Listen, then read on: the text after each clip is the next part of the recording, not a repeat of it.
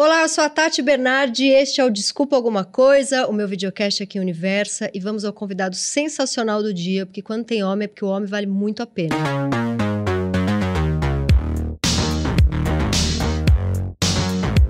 Ele trabalha com o seu corpo, pois é ator, youtuber, empresário, comediante. Já viveu três meses em Paris com 500 reais.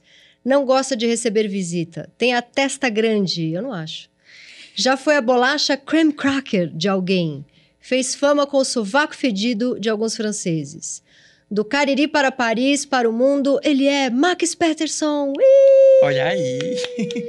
Ele veio, gente, deu certo. Ele tá um dia em São Paulo, como é que é? Dois dias em São Paulo? Nem eu sei mais onde é que eu tô. Eu tô tá, no mundo. Você tá no mundo, tá? É. E abraçou. Quando eu menos espero, eu tô em algum lugar. Sabe aquela sensação que você dorme num lugar e acorda, perguntando, meu Deus, onde é que eu tô? Eu tô assim. Eu tenho um vídeo seu que é assim, gente, acabei de acordar, eu tô em São Paulo, eu tô viajando muito, eu não É. sei mais. É isso. É aceitar a vida. Você tem a sua casa em Paris, mas você tá também no Ceará e tá em São Paulo. Como que tá essa, esse imbróglio Eu moro em Paris já tem oito anos. Uhum. Vai fazer nove agora. Só que Paris é a minha casa, oficialmente é a minha casa. Uhum. Só que há um ano, em um ano, se eu contar de junho até junho, eu fiquei dois meses em Paris. Então, aos poucos, Paris está deixando de ser minha casa, mas minha casa agora é lugar nenhum. Porque como Paris é a minha casa, eu fico vivendo no Brasil, tipo, eu tô em São Paulo, depois eu tô em Fortaleza, depois eu tô em Natal. E é sempre a trabalho. E é sempre a trabalho. Então, eu tô sempre um pouco de cada dia em cada lugar. Mas no Brasil, a minha residência oficial, se eu fosse assim dizer, seria no interior do Ceará, no Cariri Cearense. Que é onde tá sua mãe e sua avó. Que é onde tá minha mãe e minha avó. Hum, e você tava lá antes de vir pra cá. E estou indo para lá depois daqui, se Deus e quiser. lá você tava por elas, não era trabalho. Eu tô por elas e por mim, porque o Cariri para mim é o lugar onde eu me energizo. Uhum. Então, mesmo morando na França, até antes de eu ter essa agenda mais conturbada no Brasil, de estar fazendo muita coisa, eu sinto essa necessidade, esse chamado de voltar para o Cariri, sabe? E isso é muito diferente do voltar a morar. Não é essa a questão, é o voltar de, de rever as minhas origens, rever a minha cultura e entender quem é que eu sou no meio daquela sociedade toda que é o planeta Terra e as redes E aí sociais. você e- encontra amigos, você encontra. Ele fez cara de não tem amigos lá. Não, eu tenho. Eu me faço de novo, mas é porque ultimamente eu, eu meio que entro e me isolo socialmente mesmo. Uhum. Eu chego e me tranco, sabe? Às vezes o pessoal nem sabe que eu tô. De Que- cansaço. Você trabalha com internet, você fica o tempo todo falando com pessoas, vendo pessoas, que às vezes quando você quer tirar férias, suas férias é ficar só com você.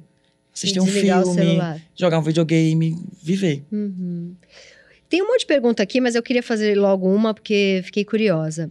Como que é você é filho único e tem essa mãe, essa avó que você ama, que você fala tanto delas? Como é que foi sair de perto delas pra você? Porque eu tive uma culpa, da- eu sou filha única, eu tive uma culpa danada quando eu saí da casa da minha mãe. Então, é um negócio muito complicado, porque são vários fatores que se juntaram. Quando eu saí, foi para ir para França, com 20 anos de idade, em 2014. Então, veio o fato de eu ser muito novo, de eu também não saber o que eu estava fazendo, mas ao mesmo tempo que eu fazia aquilo por mim, eu também fazia por elas. Porque eu sabia que, para que algo pudesse mudar, para que houvesse uma mudança, eu teria que mudar. Uhum. E eu teria que me mudar, eu tinha que sair. Pra ascender de grana. Para de- ascender de grana, de vida, de profissão, E, porque... e- e- e carregar elas, tipo, melhorar a Exatamente. vida delas também. Que é o que, graças a Deus, está tá acontecendo agora, assim, porque não tem como você conseguir dar um passo maior se você não sair de onde você está. Uhum. Você fica estagnado. E para mim foi um sacrifício muito grande. Eu lembro que foi muito chororô. Muito, assim. E a sensação que eu tive. Você chorava também ou elas, só elas? Eu chorava, mas não para que elas vissem, porque eu acho que eu me vejo muito como um ponto de força.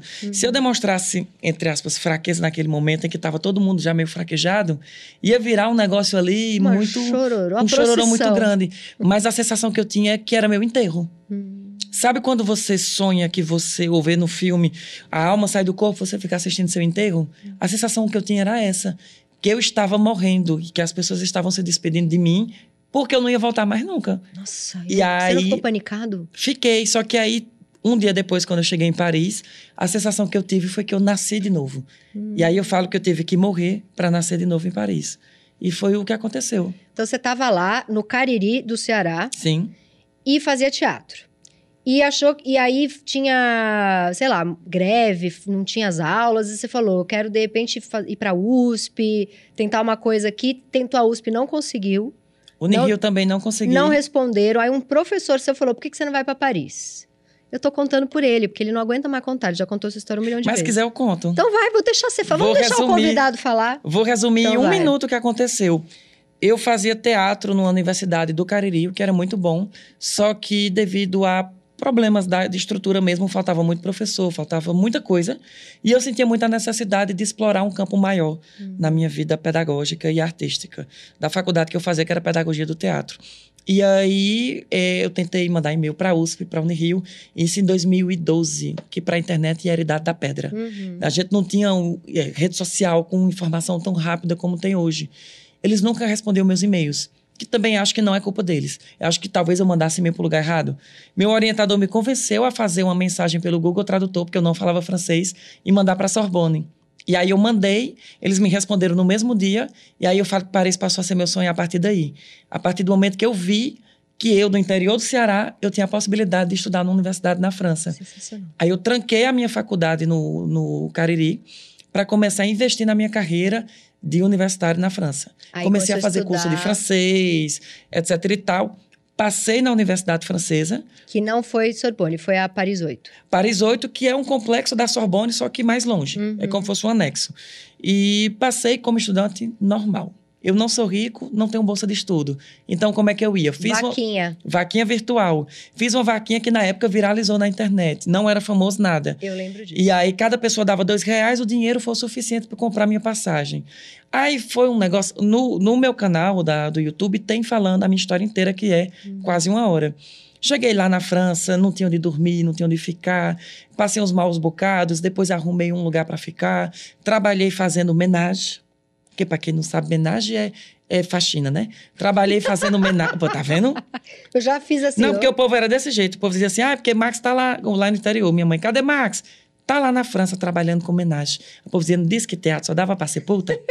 aí ficava nisso daí, mas aí deu certo. Fiz delivery, fiz um monte de coisa. Entrei no ramo da moda, comecei a trabalhar com moda. E da moda, quando eu já estava nesse, nesse ramo fixo, isso ao longo de quatro anos da minha vida lá, eh, eu tive um vídeo que viralizou na internet, Do que eu falava do cheiro. sovaco, do, do fedor do sovaco do francês durante o verão parisiense. Uhum. E aí virou um viral nacional gigantesco. E aí depois disso a minha vida mudou completamente. Tô eu aqui hoje. Então, pronto. Lindo, resumo lindo. Mas aí é aí que vem. Aí você fez esse vídeo que é engraçadíssimo, que você fala da caatinga do povo que. Você fala, ah, não vamos assim falar que todo mundo fede. Mas tem uns que fede mesmo. Eu já fui pra França e, de fato, eu peguei uma fila ali um dia que eu passei fede mal. mesmo. Fede, fede legal. E aí, você já estava trabalhando com moda nessa época desse Já. vídeo. E aí, quando você viu que o negócio, porque deu tipo 33 milhões, foi um negócio meio Não, foi bizarro. gigantesco. Eu saía no, no, inter- no jornal. Sabe aqueles plantãozinhos de jornal de intervalo, de novela? Eu saía. Então era um negócio tão gigantesco que eu passei dois dias sem trabalhar. Você ficou assim. Porque eu não podia usar telefone no trabalho. E eu olhei pra minha gerente e disse: Nem eu estou entendendo o que está acontecendo na minha Você vida. contou, você falou, eu fiz É, um vídeo. Mas que... eu disse, tá acontecendo alguma coisa e minha vida tá mudando, porque era assim, você atualizar um vídeo, ter 20 mil, aí atualizava 40 mil, atualizava 60 mil, era muita gente ao mesmo tempo.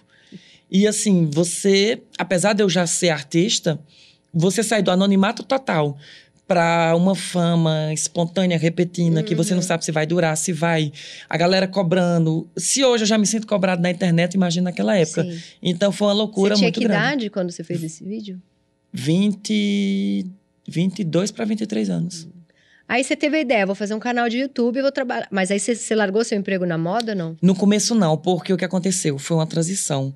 É, eu comecei a fazer visitas guiadas como guia de turismo em Paris, pegando o embalo dessas pessoas que me conheciam. Aí comecei a fazer as visitas De guiadas brasileiro. com brasileiro, público brasileiro.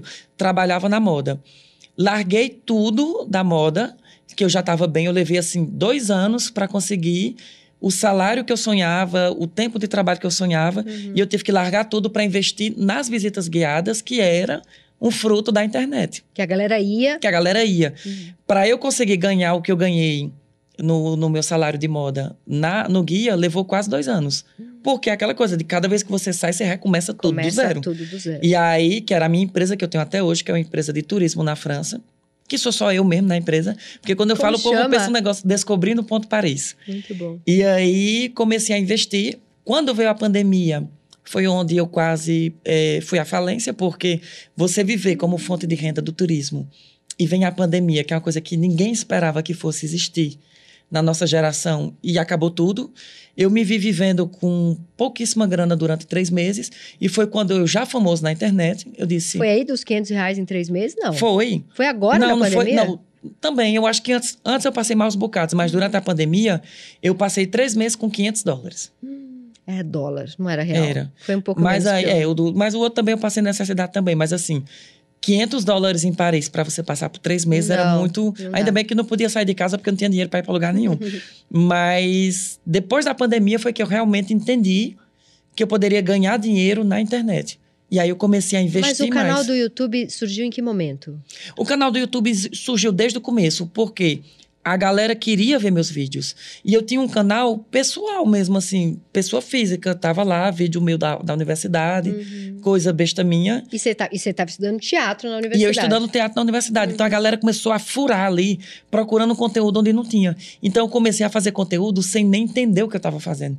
Se você for ver os meus primeiros vídeos, que eu nunca apaguei, é, o jeito que eu falo é diferente, a forma como eu abordo, porque eu estava me conhecendo e conhecendo meu público. Entendi. E isso levou alguns anos também para eu entender o que era o meu canal, E você sabe? tinha vontade, porque você virou um comediante. Você sabia que isso ia acontecer? Ou você queria ser um outro. Você não tinha isso na cabeça? Eu não sei. Você, você lembra um pouco o Cazuza. Já te Ô, falaram mulher, pô, isso? obrigado. É, bem bonito. Todo mundo fala. Bonito que nem Cazuza. Graças a Deus. Graças a Deus. Eu não, eu não sei sobre a ideia de ser comediante, porque o cearense, isso é meio clichê, ele tem essa capacidade de fazer as pessoas rirem muito Uhum, fácil. uhum. E eu, no teatro, eu não era muito da comédia, eu era mais do drama, do, do contemporâneo. E foi quando eu entendi que eu me dava muito bem com a questão da comédia, independente de ser um personagem ou não.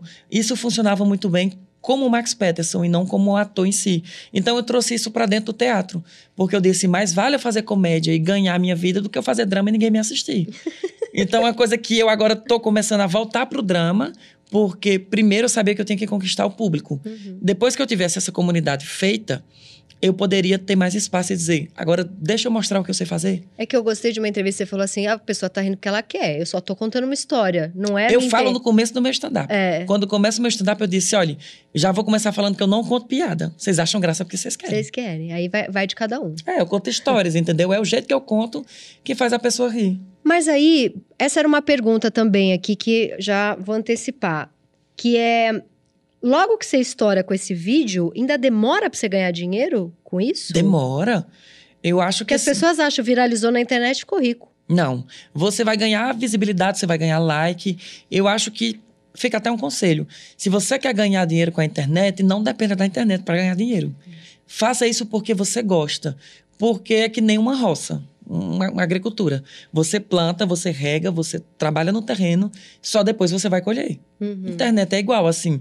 Eu acho que em seis anos que eu tô na internet, só nos últimos dois anos eu posso abrir a boca e dizer: eu agora tô ganhando dinheiro na internet. E aí você, quando você estourou com esse primeiro vídeo aí do, da Caatinga do francês, é, de cara as marcas já não te procuraram? Aí você Não. teve que gerar mais um monte de conteúdo? Porque, por- porque podia ser só um... Ah, é um vídeo que um menino fez e deu certo. Ele não era, você ainda não era esse Sim. canal. E aí você teve que ficar dois anos ali fazendo vários vídeos até uma marca te procurar, é isso? Eu, eu nem lembro qual foi exatamente marca mesmo, a primeira que me procurou e quando foi. Eu não tenho essa memória. Mas a memória que eu tenho aqui custou, demorou muito. Não foi uma coisa que veio rápido. Então, tipo assim, há uma diferença entre estar famoso, estar bem de vida, estar rico, ser celebridade, ser artista. Eu acho que são vários pontos. Muita gente consegue ser todos ao mesmo tempo. Tem gente que só consegue ser um. E só ser famoso não alimenta nem sustenta ninguém. Então, tipo assim, tem gente que abre a mão de tudo, larga tudo, se vislumbra com o negócio. Ah, eu estourei um vídeo lá em Fortaleza, eu vou me mudar para São Paulo, porque e eu acho que o erro tá um pouco aí, que é tipo, você tem que ir com calma, entender o que é que tá acontecendo Uhum. e como você pode fazer, porque é um mundo que ninguém sabe o dia de amanhã. E o que, que- Porque daí eu vi também que te chamaram pro Cine Hollywood, eu vi que te chamaram para cinema. Isso foi. Isso aconteceu concomitante com as marcas que te procuraram. O que, que te procurou primeiro? O que, que aconteceu primeiro? Primeiro foram as marcas. Primeiro eu comecei a fazer. Ou seja, estourou o vídeo, você ficou dois anos gerando conteúdo para daí vir marca, para daí depois cinema e TV É. te procurar. Eu, na verdade, o que eu fiz para os filmes, eu acho que, que isso é um mérito meu em que sentido?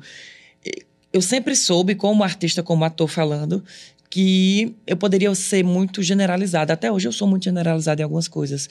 P pelo, pela comédia, ou pelo vídeo, ou pelo termo youtuber ou influencer. E eu poderia virar um rótulo muito gigante de alguma coisa, uhum. de tudo que eu faço. Então, eu sempre usei minhas redes como vitrine.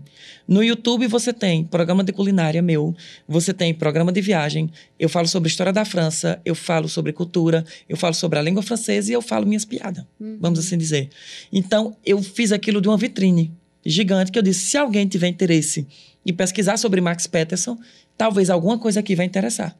E eu acho que foi meio que um fruto disso que. Você se entendeu como canal desde o começo. Eu me entendi como canal desde o começo. E não é porque ah, o Max é manipulador. Não.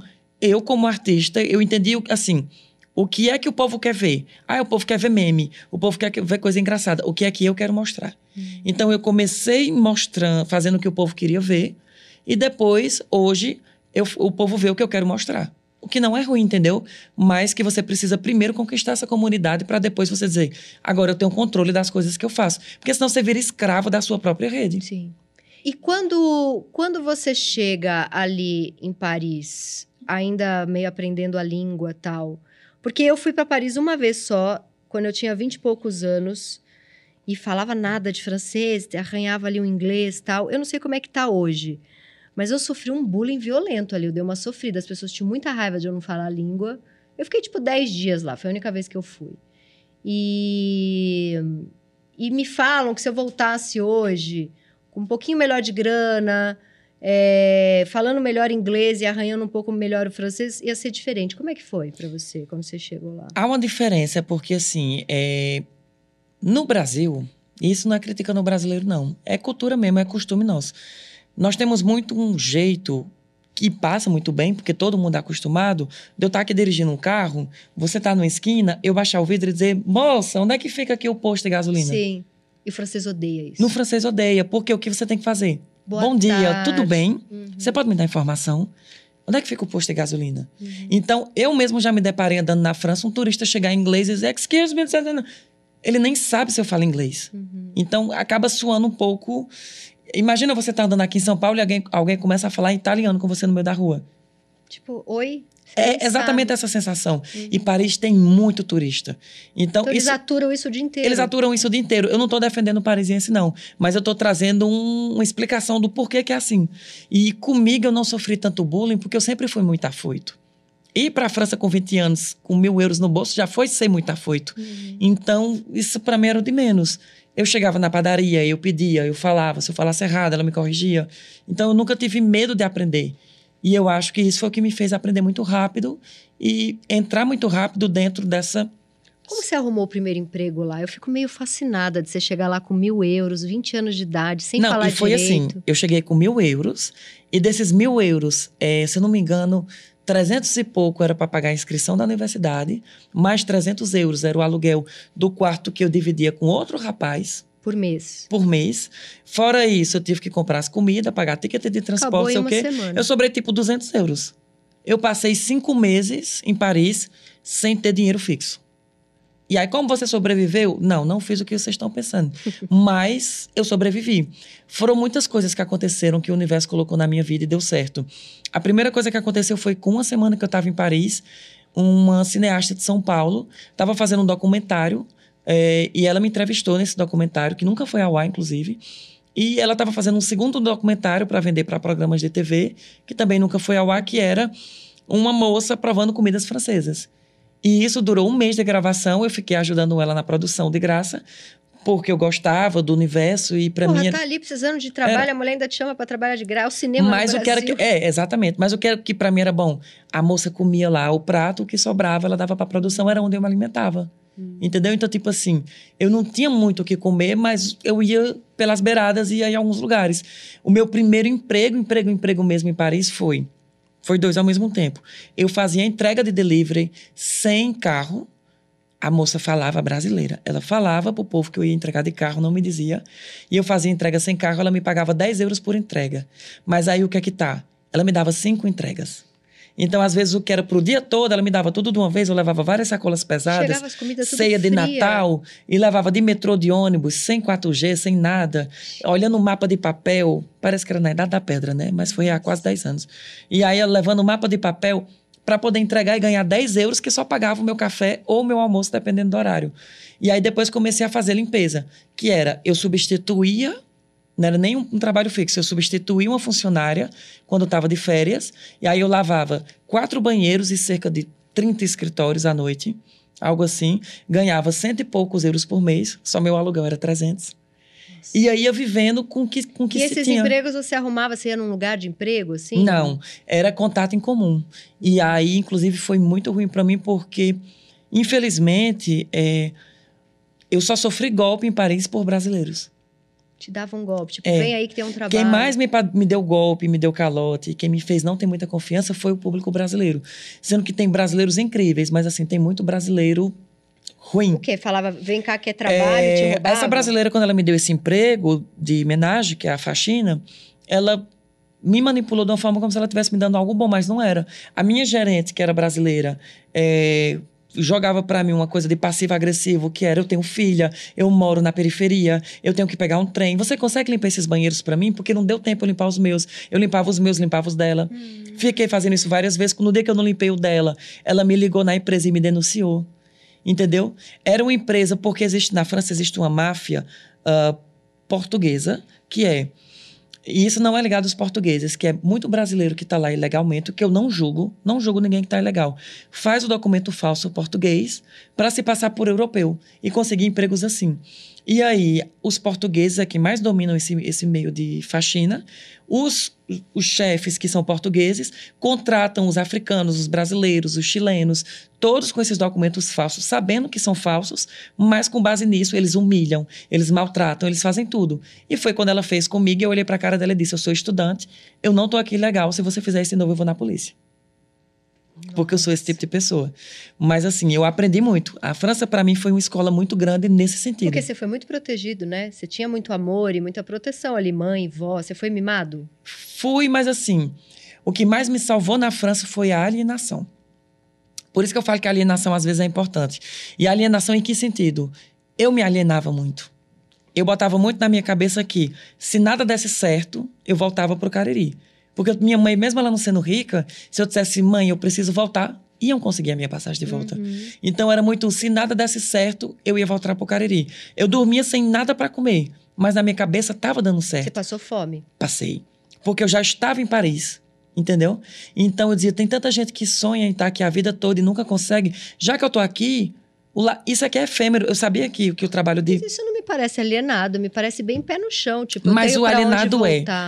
Se eu parar... Quando hoje eu paro para pensar no que eu vivi em Paris naquela época, eu não sei se eu teria essa coragem Ah, de novo. entendi. É isso que eu falo. Entendi. Então, na época, eu passei por muita coisa que a gravidade era muito maior. Porque, assim, uma vez eu parei e disse: se eu morrer agora, ninguém vai sentir falta do meu corpo. Porque era num ponto que eu tava tão isolado, sem conhecer. Tá ficando pesada essa conversa, né? Não, é, mas tô achando... Sem conhecer ninguém. Porque assim, eu não falo muito sobre isso. E aí eu disse: eu tô do outro lado do planeta e minha mãe não sabia. Minha mãe só soube do que eu passei no dia que, três anos depois, que eu já estava na internet, isso anos depois, cinco anos Você que eu estava em Paris. sua mãe falava que tá tudo bem. Tava tudo ótimo. Eu postei no YouTube porque muita gente dizia: Ah, eu me inspiro muito em você. Eu digo: Você tá se inspirando errado. Porque você nunca viu minha história. Então, quando eu contei isso no YouTube, não foi para ganhar like. Porque eu acho essa história pesadíssima. Foi para que as pessoas entendessem que nem tudo são flores. E assim, tem- eu conto no vídeo: teve dias que eu juntei 100 moedas de um centavo para comprar uma baguete de um euro. E eu passava o dia comendo essa baguete, que era tipo, você dá uma mordida para não desmaiar, não era nem para matar a fome. Então foram períodos que, assim, esse período mesmo extremo durou três meses. Aí você diz, ai, Max, mais oito anos em Paris, para três meses de sofrimento eu tenho coragem. Mas foi o que mais demorou.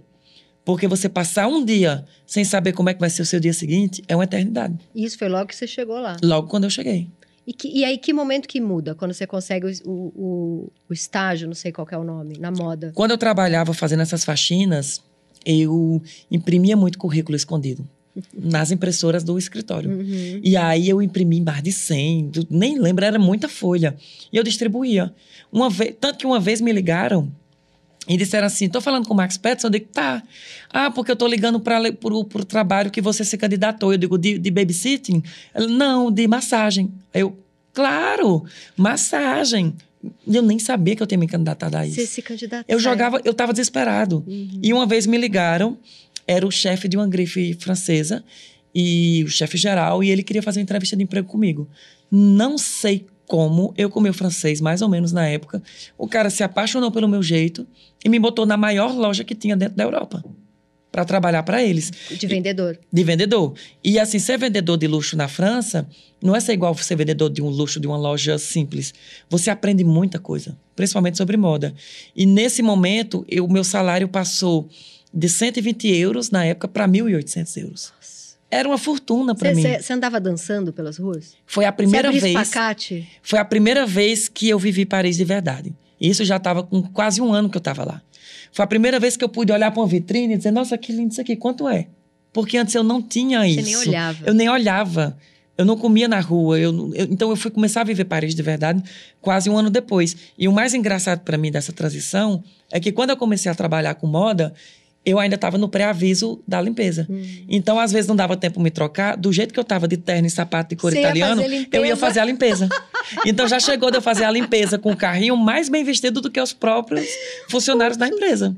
E vida que segue. E você continuou fazendo a limpeza? Por quê? Porque eu tinha contrato Ah, e eu tinha tinha que- que fazer o pré-aviso. E depois disso, só na pandemia que depois voltou a dar ruim. Mas aí você seguiu Não, e quando deu ruim na pandemia, foi o ruim que ainda era bom. porque tinha dinheiro guardado. Era, um pouquinho mais tinha. E comparado o que eu tinha, o que eu tinha passado antes, não foi nada Mas se ruim. você chegasse lá na universidade e falasse, galera, eu vim estudar aqui, mas assim, tô passando fome, não tinha uma. Não tinha? Foda-se. Foda-se. Se lasque. Ve- Veio Era. porque quis. Veio porque quis, literalmente. Porque na França, meu amor, passando fome. E você fez amigos na, na faculdade? Você já é formado, você já se formou. Então, eita, agora você entrou no. Eita, Eita, subiu é. a nuvem aqui, subiu uma nuvem de, de dúvidas. Porque o que acontece? Eu não consegui fazer amigos de verdade porque eu já cheguei velho na universidade. Eu cheguei lá com 22 anos e meus colegas todos tinham 16, 17. E assim, é umas cabeças que é muito diferente da cabeça de um jovem de 17 anos na Universidade do Brasil. Então, eu não conseguia ter intimidade com eles. Uhum. Todos os meus amigos na França tinham 40, 35, 28, todos eram mais velhos do que eu. Eu nunca consegui fazer amizade mesmo com a, a garotada francesa da juventude e nem me arrependo, não. E Mas aí, daí conheceu uma galera mais velha. E, conheci que muita foi, gente. Que foi legal. Aí, Fora da universidade, eu fazia amizade com os professores, Hum. não com os alunos. E hoje você tem um, você tem uma rede lá, você tem uma galera bem amiga. Tenho, hoje Você não é solitário quando você tá não, lá. Paris é a minha cidade. É a cidade onde eu moro, eu tenho minha família lá. Uhum. De várias pessoas E, que- e são pessoas que você conheceu de, na vida. Sei lá, de, de uma festa, de um professor. De festa, de professor, de, de, de outras que foram anjos na minha vida que me pegaram pelo braço quando eu não tinha nada e me ajudaram muito. E essas eu vou levar para mim para a vida inteira. E quanto ao diploma, o que aconteceu? Meu curso era de três anos. Ao todo, eu levei quase sete anos para terminar. Então, por quê? Porque só se forma no tempo certo quem tem bolsa ou é sustentado pelos pais. Em qualquer universidade do mundo.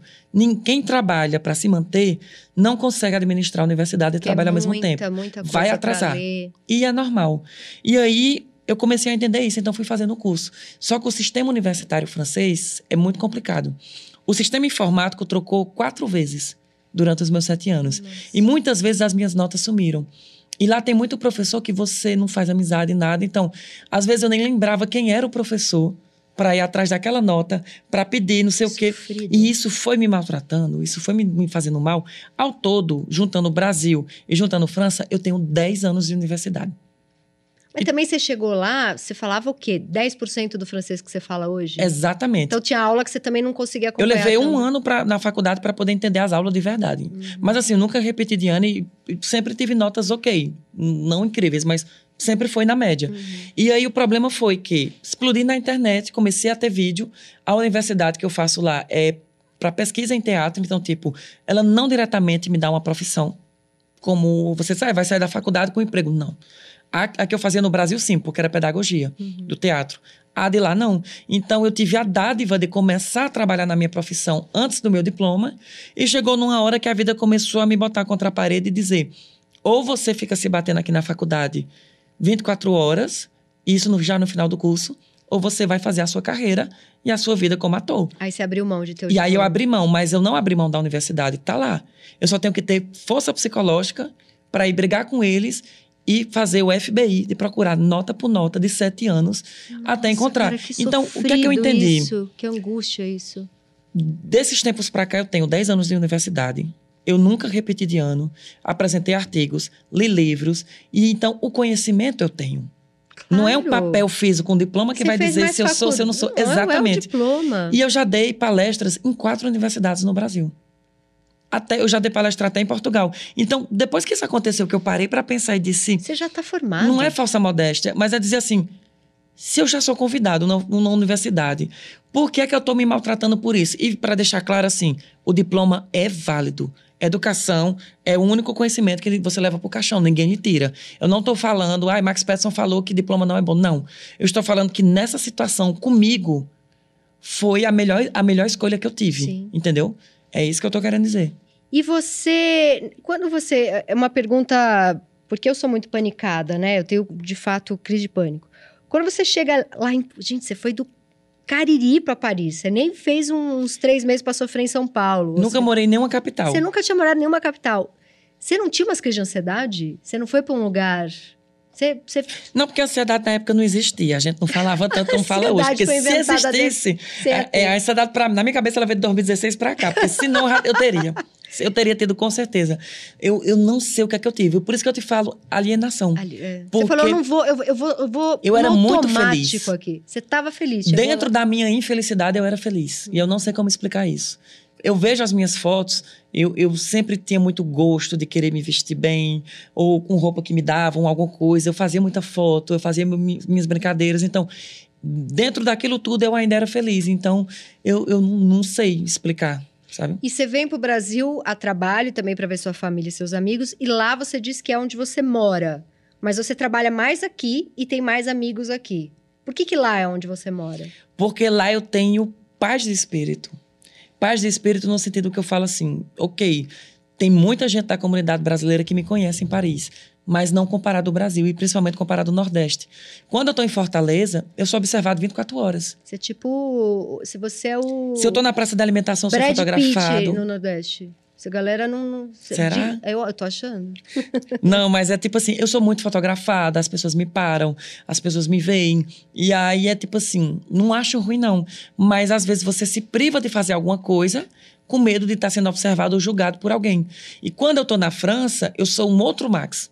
Eu caminho nas ruas, porque aqui no Brasil também eu tenho medo de caminhar nas ruas, dependendo do local, porque tem muita violência. Uhum. Então eu caminho nas ruas, eu ando de bicicleta, eu faço meus conteúdos, eu, e eu sou muito fofoqueiro. E o que acontece? Como é que eu vou filmar debochando da cara de alguém se essa pessoa entender a minha língua? Eu sou processado. Na Olha. França, eu- a pessoa passa do meu lado, eu digo, vai tomar um banho. E a pessoa só ri, entendeu? Eu Tá. digo, sorry. E fica por isso mesmo. Então, faz parte do meu conteúdo também. E eu Você acabei tá fazendo a minha vida lá. Talvez um dia eu não more mais lá, porque se disser, você tem que escolher entre o Ceará e a França. Eu É. vou escolher o Ceará porque eu sou daqui. Eu sou brasileiro, eu sou cearense. Uhum. Mas então, enquanto der pra estar um enquanto der fazer os dois, lugar. eu vou fazer os dois. E, e tá rolando a empresa de turismo? Como é, o que, que você trabalha lá hoje? O que, que você faz lá hoje? A empresa de turismo, Que é ela você. foi ganhando muita força, no Instagram principalmente. Por um momento, não sei se ainda hoje é, porque eu parei, né, da pandemia pra cá. Eu virei uma das maiores referências de guia de turismo brasileira em Paris. O que pra mim foi muito E incrível. a hora que deu dinheiro, deu muito mais do que trabalhar com moda. Não, exatamente. Na hora que deu, funcionou bem. Uhum. Só que assim, eu trabalhava 15 quilômetros por dia a pé e 8 horas por dia. Tipo assim, era um emprego real, era meu sangue que tava ali, Uhum. não tinha nada de glamour. Em algum momento você colocou funcionário? Não, era você. Não, não, não coloquei. E aí agora, em 2020, quando veio a pandemia, virou uma empresa só de Instagram. E agora, nesse momento, a gente está desenvolvendo e eu vou começar a vender chip virtual de celular. Pra que, e dar uma assistência a brasileiros. Eu estou desenvolvendo todo um programa de assistência de restaurante, de indicação de banheiro, que é muito Você é um importante. e vou começar a vender chip virtual para você acessar a internet na França. Genial, isso é genial. E a sua peça Boku Boju? Fala um pouquinho dela. Você, você tem essa, tem uma outra também que você estava me contando antes da gente começar. Tem duas. O É. Boku Bonjour surgiu. Boku Bonjour surgiu em 2019, quando o Whindersson Nunes me chamou para fazer a abertura dos shows dele na França e na Bélgica. que para mim já foi surreal, era eu, Max Peterson, abrindo um show no teatro renomadíssimo para o Whindersson Nunes. Sensacional. E aquilo ali me deu uma chave de abertura de mente de dizer, pode ser você. Aí eu fiz em 2020 o Bocu Bonjour, 2020, fiz em janeiro. Era para ser uma turnê, só fiz Fortaleza e Juazeiro do Norte. E morreu ali. Aí dois anos depois... Que são piadas da sua vida ali vivendo na França. Não é nem piada, são histórias. Então, E tudo que eu conto quer? é verdade. É, é alguém da minha própria tragédia e das coisas engraçadas que acontecem na minha vida. E aí, agora, em setembro de 2022... É, nós estamos em 23. Setembro de 2022, eu voltei com Boco Bonjour, já na versão atualizada, porque é o pós-pandemia. E aí, a gente fez uma turnê, que agora nós estamos com... De setembro para cá, foram 25 shows e 14 mil pessoas. Caramba. É, a gente tem uma média de 700, 700 mil, é, 700 pessoas por espetáculo. O que para mim foi muito incrível, assim. Você lota, você lota. Até aqui em São Paulo eu fiz no Gazeta e quando eu lancei, o primeiro esgotou em 12 horas. E para mim foi surreal, porque eu liguei pro produtor, que é aquela coisa de você não acreditar na força que você tem, né? Eu tava até falando com uma amiga minha hoje, que eu liguei pro produtor e disse, manda ajeitar o site, porque o site tá dando pau, não tá funcionando. Não tá. E ele falou, esgotou. E aí, foi aí que eu comecei a entender. lugares? Eu acho que é 600 e pouco. Em, em 12 horas Em vendeu. 12 horas. Menino. Em 12 horas. E aí, o Boco Bonjour hoje é uma turnê que tô rodando o Brasil todo, já fiz várias capitais. Só em São Paulo eu já vim cinco vezes, de setembro pra cá. E vou continuar. E aí agora, porque eu acho que foi em fevereiro pra março, foi em fevereiro pra março, que nós lançamos o Escutou Porque Quis. Que é um podcast que eu nem aconselho a escutar, mulher, porque o nome já tá dizendo. É Escutou Porque Você Quis. Que sou eu, a Morgana Camila, que é uma influência lá do Ceará, e a, no caso, Mila, que também é uma Que tá influência aqui, cearense, que está aqui na plateia Belíssima. Que ela mora no Pernambuco, mas ela é cearense. E nós três somos três amigos. E a gente decidiu fazer um podcast sem roteiro. E vocês se conheceram de, de moleques? Não, a gente se conhece da vida, Tá. desses networks, mas a gente ficou muito próximo e ficou ainda mais próximo por causa do podcast. Uhum. Porque a gente se encontra, a Mila vem de Recife, Morgana de Maranguape e eu, de qualquer lugar que eu esteja, nos encontramos de preferência em Fortaleza. E começamos a falar, fuxico, fofoca, coisas engraçadas, e isso funcionou. Nós estamos com quatro episódios, ou são cinco, e já somos um dos podcasts mais escutados no, no, no quesito comédia, no, no top nacional Do o que- Spotify. do Spotify. O que pra gente é uma loucura. E nem a gente acredita nisso, porque assim, quando você faz uma coisa porque você gosta, e não diretamente, a gente pensou que ia chegar tão Uhum, rápido. uhum. E o- veio a ideia de fazer o Assistiu Porque Quis, que é o podcast, como ele tá aqui, o cenário, no palco, com interação da plateia e feito para a plateia.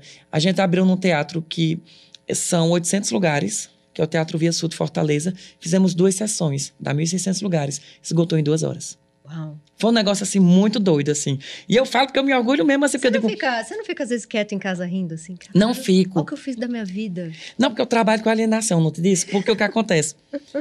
Se eu for parar pra pensar... Eu, eu falo agora que você tá me perguntando, eu tô falando. Mas se eu ficar em casa parando pra pensar nas coisas que eu fiz e pra onde elas vão, eu vou me tornar uma pessoa soberba. Hum. Por quê? Ah, eu estou fazendo essa série porque ela vai para a Netflix. Se eu ficar pensando no resultado antes da plantação, o resultado vai ser uma bosta. Então, faça o trabalho que você gosta porque você gosta.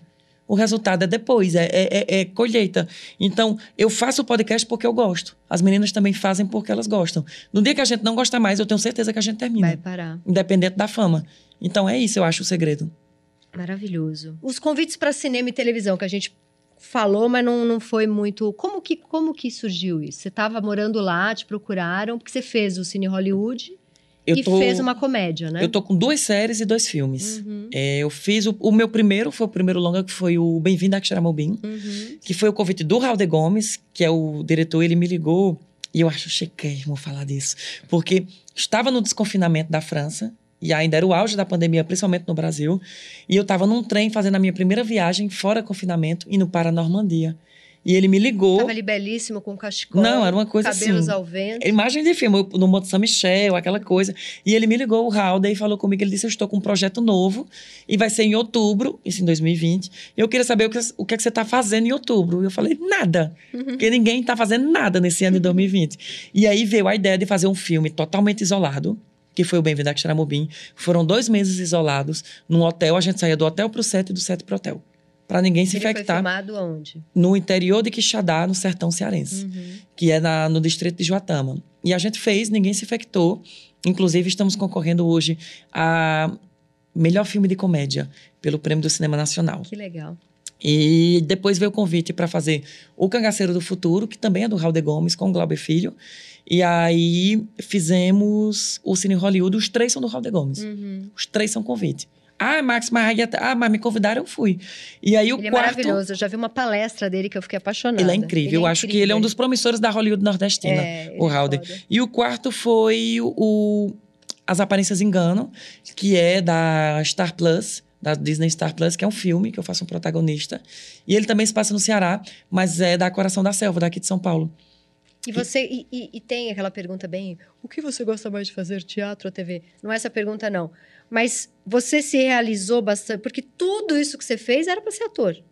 Tudo. Você vai lá para estudar teatro na França. Exatamente. Então, quando você tá num filme, você fala: agora eu cheguei. Não que você não curta ter o, o seu personagem na internet. É porque a gente, a gente idealiza muito uma coisa para a vida da gente sem pensar no que, que vai ter no caminho. Uhum. Você pensa, eu vou daqui para Fortaleza a pé. Beleza. Mas você não pensa o que é que você vai encontrar daqui para Fortaleza a pé. Uhum. E aí é o que tem nesse caminho que muda a sua vida. Em momento algum eu achei que eu fosse trabalhar com internet. E hoje a internet é o que sustenta a minha vida. Então, quando eu era adolescente, que eu me imaginava em emissoras de TV, fazendo novela ou fazendo filme, eu não imaginava que fosse ser dessa forma. E hoje eu estou muito feliz que seja dessa forma. Que talvez um dia eu tenha que recusar um trabalho no cinema porque eu tenho um trabalho no Instagram. Entendeu? Porque a vida vai dando outras coisas e eu acho que é burrice você desperdiçar as oportunidades que a vida lhe dá. Porque eu acabo ficando no mesmo meio que é o que eu queria, que era o artístico. Sim. Então hoje eu me considero um artista, nem É. diretamente um ator em E si. todos, e todo, eu sou escritora e os atores todos que eu conheço, a gente está nas redes sociais, de certa forma, tem que estar ali para funcionar, para vender livro, para vender a peça, para, né? Sim. Então, gente, então você tá, tá tudo certo. Na verdade, faz parte do mesmo pacote. Vamos chamar aqui o maravilhoso quadro Me Engana Que Eu Posto, que é o momento em que vamos descobrir que o convidado mentiu. Você nunca teve um dia que você ficou metido com tudo que você fez na vida? Com certeza teve. Amor, a carteirada vem aí. Porque assim, eu detesto isso, essa palavra, esse termo. Você sabe quem eu sou? Não, não é isso. Uhum. Mas já teve várias situações que eu não vou saber citar agora, em que você vê uma pessoa tentando lhe derrubar, ou tentando lhe diminuir, ou lhe julgar por alguma coisa. E aí, nessas horas, a vida meio que chega no seu ouvido e diz: Vai, mulher, Vai. diz aí, o que é Diz que tu aí. faz? É. Tu tá entendendo? Porque, tipo assim, às vezes eu, eu, eu fico tão chocado. Às vezes eu vejo uma pessoa que se diz criadora de conteúdo, influência, não sei o quê. Beleza, tá começando. Tem Uhum. 10 mil seguidores. Não é isso o ponto. Mas ela bota tanto piti, ela dá tanto trabalho, ela é tão arrogante, que eu fico dizendo, meu Deus, Deus não dá asa à cobra. Porque se essa pessoa tivesse um milhão, ela já tinha matar todo mundo aqui dentro. É. Entendeu? Então, tipo assim, é muito raro. Mas já chegou o momento de eu chegar na pessoa e dizer assim: minha filha, vem cá. Quem é tu? É. Mas assim, é muito, muito raro. Entendi. Mas, mas assim, para além disso, ah, você não fica em casa tipo, ah, tipo, sei lá, se curtindo, se amando, olha onde eu cheguei, sei lá, não sei. Ah, o máximo que eu posso ficar nisso daí é de alguém famoso que eu gosto curtir minha foto. E ficar me achando por isso. Mas eu sou tão assim, eu, sabe? Assim, do dia a De dia boinha, normal. você É, é de boinha. é, eu, vou, eu vou falar aquela frase bem clichê, que é o que derruba o argumento. Quem me conhece sabe que eu sou do mesmo jeito. Tipo assim, meus amigos mesmo, no começo, eles ficaram chocados de ver a reação das pessoas comigo. Porque quem não me conhece, me vê como uma pessoa, ai, eu não acredito que eu te encontrei. Eu digo, mulher, eu ando aqui no centro direto. Uhum. Se você for pro Cariri, você vai me ver na rua, você vai me ver comendo tapioca na pracinha, porque eu sou essa pessoa. O dinheiro que eu posso estar ganhando, ou o status que eu posso estar tendo, não deve é, me modificar diretamente. Modifica porque automaticamente nós vamos tendo uma metamorfose como seres humanos, qualquer pessoa, Sim, ao longo da vida. Mas eu acho que isso não pode mudar diretamente quem você é. Então, sou a mesma pessoa. que bom. Pé no chão e uma voando. Vamos lá pro nove perguntas e meia de amor. Nada sobre sua vida pessoal na internet. Você acaba com a minha pesquisa. Que isso? Mas que você vai ter que dar alguma coisinha pra gente. Temos o quadro aqui, nove perguntas e meia de amor. E eu quero saber o seguinte: primeira pergunta. Por que, que não tem nada? E se você é o tipo muito raro de uma pessoa aparecida discreta? Aparecida discreta, eu gostei dessa palavra. Eu acho que você é isso aí. Eu acho que eu sou porque assim. Nós vivemos na era do Big Brother. Sim. Big Brother nunca teve tão em alta como está, e todo ano tem, dura quase seis meses. E a gente tem seis meses de respiro para voltar e ter tudo de novo. Uhum. Então, nós já vivemos nessa era do Big Brother. Por que, que eu vou transformar a minha vida no Big Brother? Verdade. A gente já vive mostrando tanta coisa. E tudo que você mostra, se eu mostrar essa caneca na rede social, tem gente querendo comprar, tem gente criticando, tem a Associação dos Farmacêuticos falando que o rótulo tá errado. Sim. Então, é- é- a gente já vive num momento de tanta exposição que eu tento expor somente o necessário. Se eu expor tudo que eu vivo, vai chegar num ponto da minha vida não- que, nem não- eu vou saber se eu tô vivendo ou se eu tô só criando conteúdo. Hum, Entendeu? gênio. Então, eu, eu- eu preciso ter esse momento pra mim. Eu não quero Aonde ter. que é a linha de corte? O que, que você expõe e o que, que você guarda? Você expõe piada da tua avó, por exemplo. Ou Exatamente. de perrengue que você passou.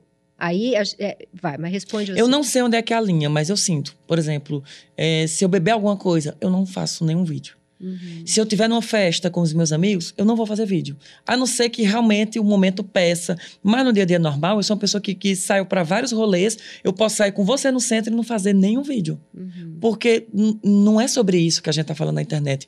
É o max. Se eu estiver sozinho, eu vou fazer. Mas às vezes eu quero ter um momento ali com você. Então vamos dividir esse momento aqui entre a gente, porque eu também preciso disso pra ser, ficar vivo, sabe? Você Pra já não- se vingou? Tipo, al- alguém que você tá com raiva, você faz um vídeo tirando sarro? Não fala o nome da pessoa. Não, mulher, Deus me livre. Não, você é do bem. Vou até isolar aqui, porque Zola. Deus me livre. Você dá um monte de, de. Eu amo que você faz uns negócios de ler pior date. Sim. Conta pra gente um date ruim seu. Um date ruim meu. Eu não sei, é porque eu não sou uma pessoa de muitos dates. Sabe assim? Date, date, date, assim, ai, saiu, pega aqui na minha mão, sabe? Vamos tomar ali um chocolate. Não, eu não tenho muito essa experiência de date. E quando a pessoa me faz a pergunta diretamente, aí minha mente dá um branco.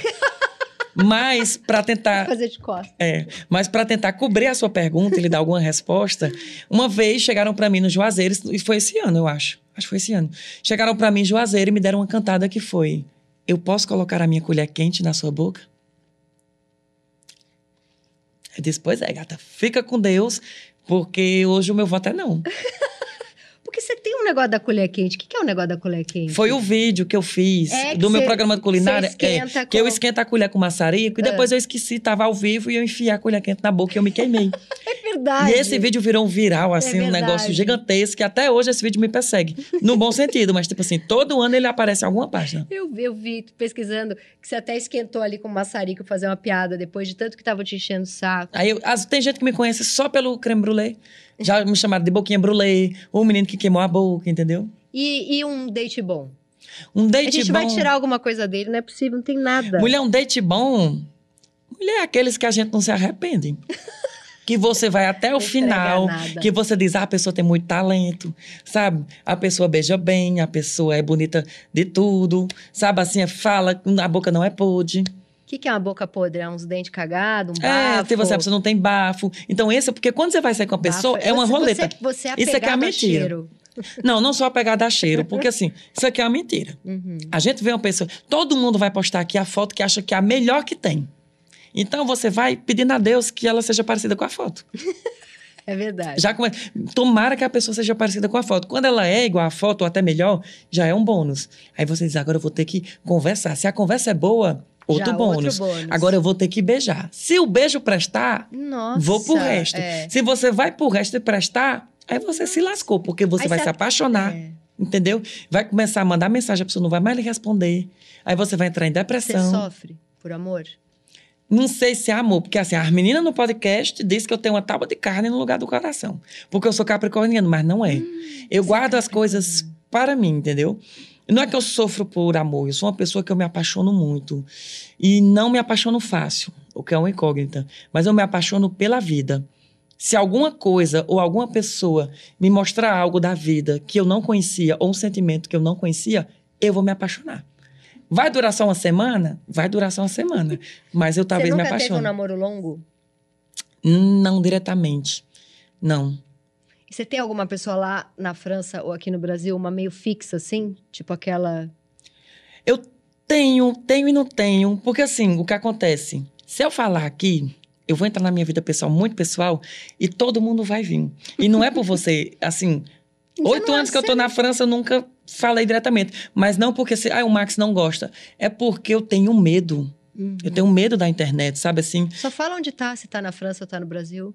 Tá no mundo. Tá no mundo. Eu sou uma pessoa do mundo. Ele é apaixonado por ele não, mesmo. Não, mas é sério. Não, não, não é, não é. Entendi. Não é tentando, mas tu tá entendendo o que eu tô lindo. dizendo? É tipo. Eu tô achando lindo. É, é isso aí. É, ao longo da minha carreira, eu só libero coisas que eu sei que eu tenho total controle. Uhum. Se eu tenho controle do stand-up, bora fazer stand-up. Uhum. Se eu tenho controle de fazer podcast, bora fazer podcast. Eu não tenho controle da minha vida pessoal. Então eu, eu, eu prefiro não falar para eu mesmo não me enrolar. Por que você não tem controle da sua vida pessoal? Porque eu sou satanás, mulher. Se eu for falar coisa da minha vida pessoal, daqui a pouco eu vou estar num bar, numa festa, numa coisa, e o povo vai começar. Ah, mas ele falou que é assim, assim, assado, mas aqui ele tá fazendo, fazendo. Entendeu? Começa o julgamento das pessoas, que é o Big Brother. Hum. Porque o que é o Big Brother? É você ler a pessoa, você achar que com base você no que sabe. você viu, você conhece a vida da pessoa e você começar a, a julgar ela e criticar ela por ela ser quem ela é. E é isso que eu não quero que aconteça comigo. Você é um gênio. Ô, mulher, sou nada. Você é um gênio, sabe por quê? Porque eu me caguei toda nisso aí. Porque eu sou uma escritora de primeira pessoa, eu só falo da minha vida, eu sou o oposto de você. Tá vendo? Tudo é. E aí as pessoas acham que podem. Só que é um personagem também. Aí as pessoas me dão conselho, acham que sabe tudo da minha vida. É um inferno. Eu não sou famosa, assim, tipo, eu posso andar na rua, ninguém vem falar comigo. Mas quem me lê acha que sabe tudo da minha vida. Enfim. E aí que tá o problema. E aí é que tá o problema, porque não sabe nada e vem dar um conselho cagado, acha. Enfim. Um monte de namorado termina porque, ah, você expõe. Você é um gênio. Tá é vendo? Gênio. Fica um ensinamento aí, não conta suas coisas da vida. É não. mais difícil ou mais fácil flertar em Paris, em comparação com o Brasil?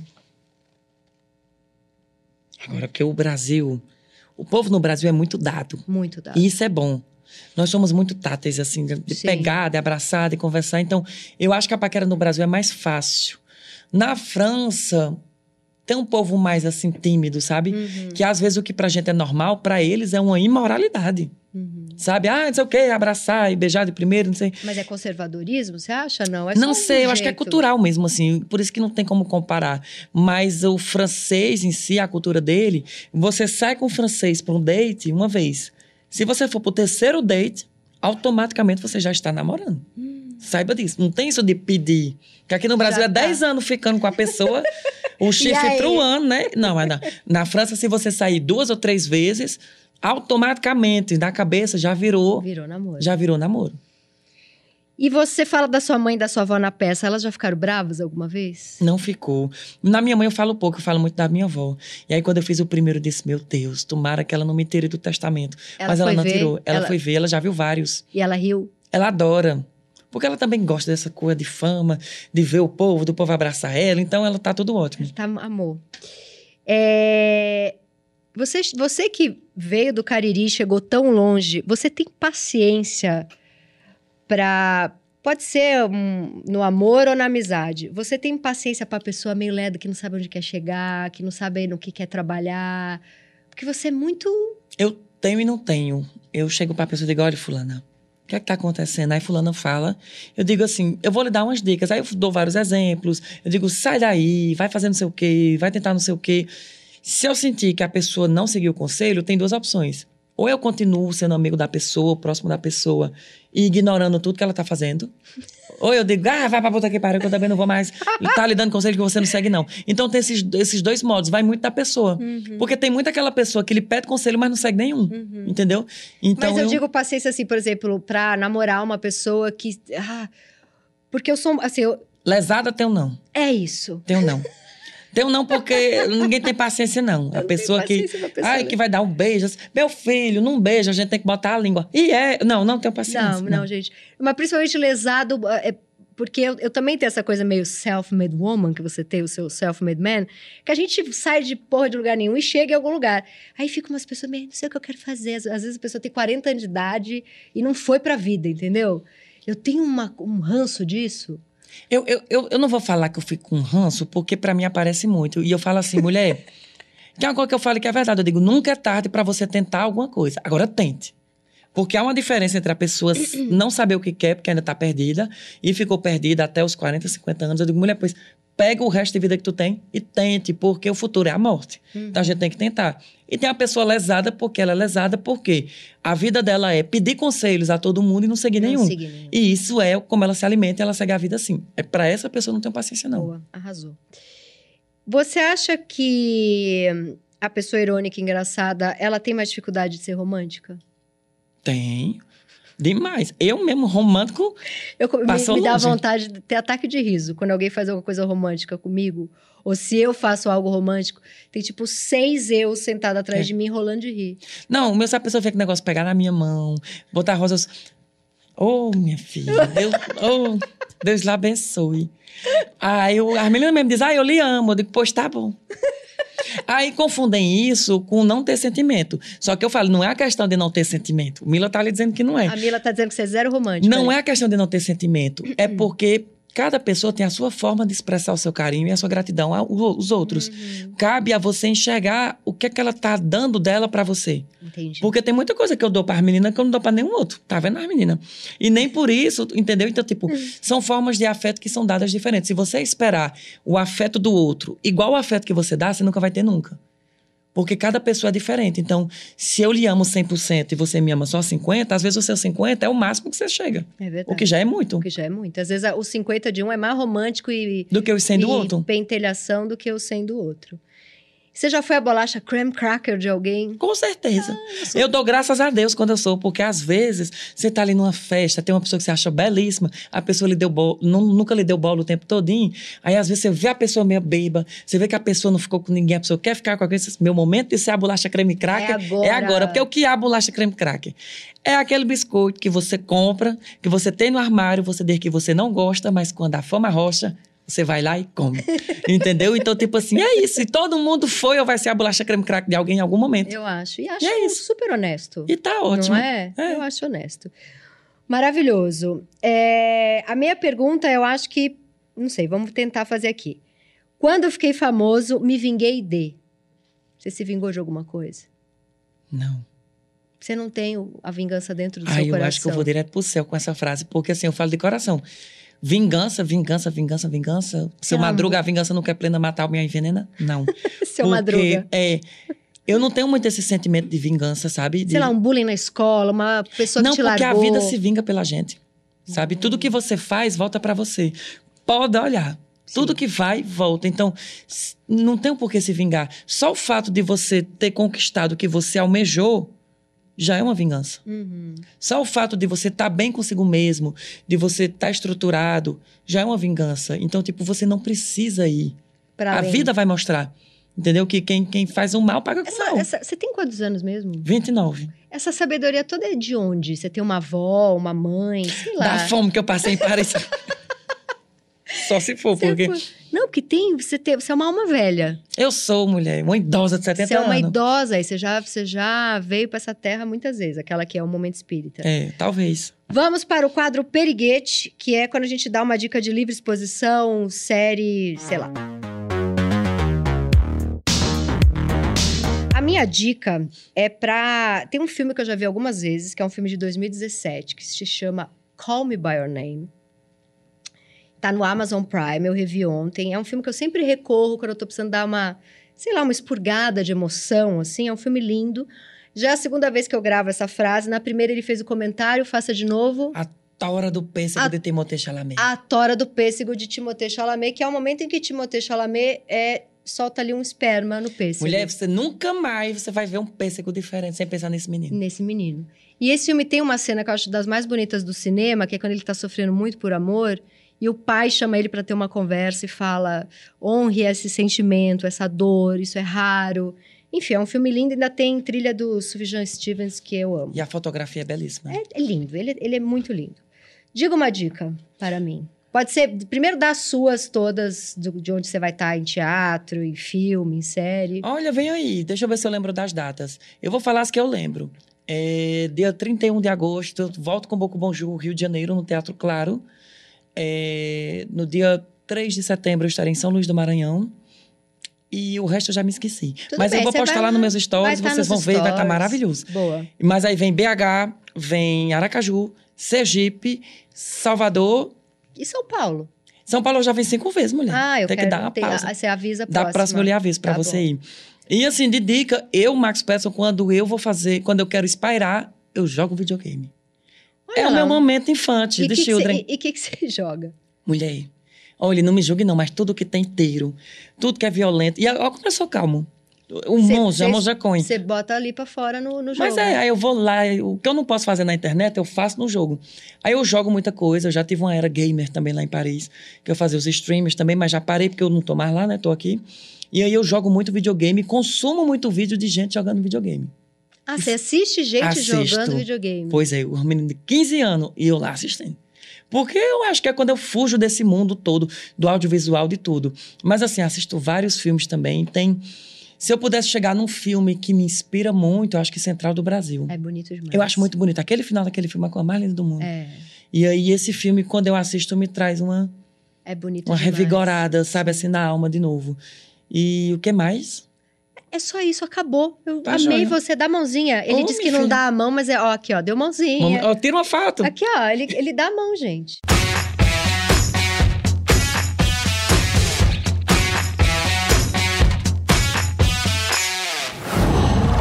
Qual